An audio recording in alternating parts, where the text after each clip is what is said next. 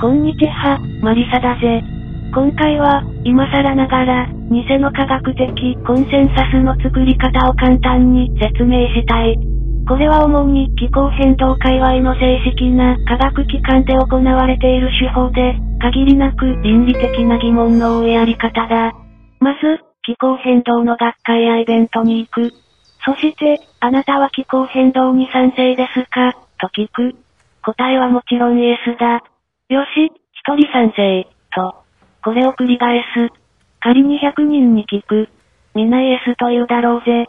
つまり、気候変動への賛成率は100%だ。地球が誕生して以来、気候は常に変動してきたし、停止したことなどないはずだ。誰に聞いてもイエスだろう。問題はここからだ。上のアンケート結果をもとにして、100%の科学者が人類による気候変動に賛成という記事を作り、実際に配ってしまう。科学者が賛成したのは気候変動であって、人類による気候変動ではない。これは捏造だし、やっていることは詐欺に近い。この話をめぐっては、ドクターパトリック・モア、や、ドクター・ウィリー・スーンの話をぜひ聞いてほしいのだぜ。